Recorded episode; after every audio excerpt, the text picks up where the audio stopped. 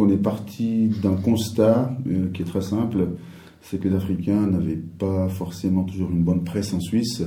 Il y avait beaucoup de préjugés sur les Africains, c'était des dealers, c'était des paresseux, c'était des ci, c'était des ça. On a décidé euh, de créer donc l'association pour donner une autre image sur l'Afrique, c'est-à-dire de communiquer autrement sur l'Afrique parce que les médias ici, euh, en général, ils parlent d'Afrique quand ça va mal, hein. quand il y a des guerres, quand il y a des maladies, quand il y a des, des choses pas très positives. Les médias, ils en parlent, mais quand euh, ça va bien, pas forcément. Donc le contexte, c'était celui-là, donc une mauvaise presse donc sur la communauté africaine en Suisse, et donc moi-même et quelques camarades africains et non africains. Donc on a décidé euh, de créer donc euh, l'association en, 2000, euh, en 2012. Voilà, alors depuis lors, ben, l'association voilà, fait pas mal d'activités. Et aujourd'hui, en 2019, eh bien, c'est pratiquement l'association des références africaines en Suisse. Et est-ce que c'est une, une, association internationale ou seulement en Suisse? Alors, elle est plutôt internationale. Elle est basée en Suisse. Pourquoi? Parce que elle a des activités aussi bien en Suisse qu'en Afrique. Parce que pour changer l'image de l'Afrique, on a besoin d'agir aussi bien en Suisse qu'en Afrique. Et euh, principalement donc en Afrique francophone. À la différence d'autres associations euh, qui existent ici, nous, on est vraiment une association internationale. Elle fait de la communication principalement, mais elle fait aussi, elle offre aussi quelques services, cours de français, cours d'intégration, pour aider euh, quelques Africains à se naturaliser, par exemple. On, aide aussi euh, matériellement aussi quelques personnes africaines qui n'ont pas, qui n'ont pas de, qui n'ont pas, qui n'ont pas de moyens, qui n'ont rien. Donc on les aide de temps en temps, un petit repas, un petit, un petit vêtement. donc voilà. Donc on fait les deux. Et c'est ça qui fait un peu notre particularité. C'est que non seulement on offre des prestations, mais en plus de ça, on communique. Donc euh, c'est ce qui fait que notre travail finalement devient assez, efficace. Ensuite, on a évolué maintenant en créant euh, quelques, quelques projets, euh, des projets culturels à travers un gros festival de musique, de défilés de mode, etc., où l'Afrique rencontre les autres cultures. On va faire cette année la quatrième édition. Et c'est du 18 au 21 juillet à la place de l'Europe à Lausanne. Et donc ce grand festival qui attire plus de 10 000 personnes chaque année, donc permet à plein de gens de venir découvrir l'Afrique et de faire la fête. Et puis, nous avons aussi des conférences, des, débats autour de la migration, de l'intégration, euh, des préjugés, euh, racisme dans le monde du travail, dans le monde des études, etc., euh, du logement, enfin, tous ces problèmes sur lesquels les Africains ont quand même quelques difficultés. Au niveau du, sportif, on a organisé par exemple le, foot, le foot top, foot top, c'est-à-dire football total pour la paix. Donc on a organisé à la Blécherette euh, plusieurs tournois de foot qui rassemblaient ben, les Africains, les Italiens, les Suisses, etc. C'est marquant, euh, c'est quand on a été reconnu par les Nations Unies comme une association euh, internationale. Mais nous, notre plan, c'est quand même de, faire euh, plus de projets pour les, euh, pour les euh, donc, sous terre africain, hein. c'est de faire des projets pour, pour les enfants, par exemple des rues en Afrique. Il y en a beaucoup. C'est aussi de faire bah, des projets aussi pour les femmes, parce que les femmes doivent aussi pouvoir travailler. C'est de faire aussi des projets d'autonomisation des femmes, mettre en place des structures démocratiques aussi. Nous voulons aussi les aider sur place aussi à avoir des fonctionnements démocratiques, euh, non pas à la Suisse, mais en tout cas où, il y a des, il y a de bonnes élections qui se passent euh, de manière régulière, transparente, etc. Et de, laisser à chacun dire un peu ce qu'il pense. Quoi. Liberté d'expression, etc. C'est pas partout le cas en Afrique. Au niveau suisse, ce qu'on va faire, c'est. Ben voilà, la population africaine en Suisse, malheureusement, il n'a pas pas dans des conditions euh, luxueuses, hein.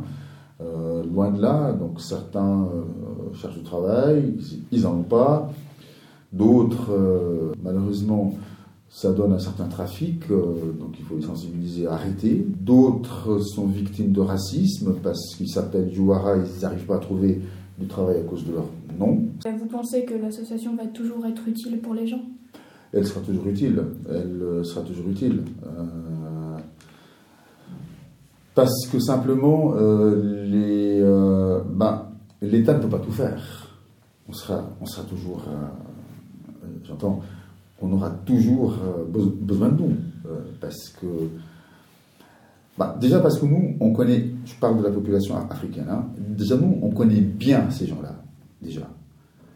Et ces gens-là, ils, ils ont plus facilement tendance à venir vers nous, parler de leurs problèmes, plutôt que d'aller dans une administration suisse, parce qu'ils vont être jugés. Chez nous, quand ils viennent, on ne les juge pas, on les écoute. Quel est ton problème? Allez, vas-y, dis-nous, etc. Bah, ils parlent librement, ils n'ont pas de barrière, ils n'ont pas de... Et puis, donc voilà, donc nous, après, suivant bah, les partenariats que nous avons, on les oriente vers le service communal ou cantonal qu'il faut pour euh, essayer de trouver une solution. Donc notre euh, travail euh, va continuer. Moi je suis arrivé en Suisse il y a 25 ans. Euh, donc il y a 25 ans, il y avait, il y avait moins les problèmes qu'on a aujourd'hui. Parce que la Suisse, jusque-là, n'avait pas connu de crise économique. Donc il y a beaucoup de gens qui, à l'époque, pouvaient changer de travail en un claquement de doigts. Du jour au lendemain, ils quittaient un travail, le lendemain, ils en trouvaient un autre. Euh, ils ne voyaient pas tellement de problèmes à ce qu'il y ait des gens qui viennent d'autres pays. à partir du moment où la crise économique s'est imposée, ben, il fallait trouver un, bouc émissaire. Et là, euh, les, étrangers, hein, d'une manière générale, hein, les, étrangers, étaient la cible. Euh, voilà, c'est vraiment, vraiment l'ignorance en fait qui fait que les gens se méfient. Et quand ils se méfient, ben voilà, on a tendance à penser qu'ils sont racistes.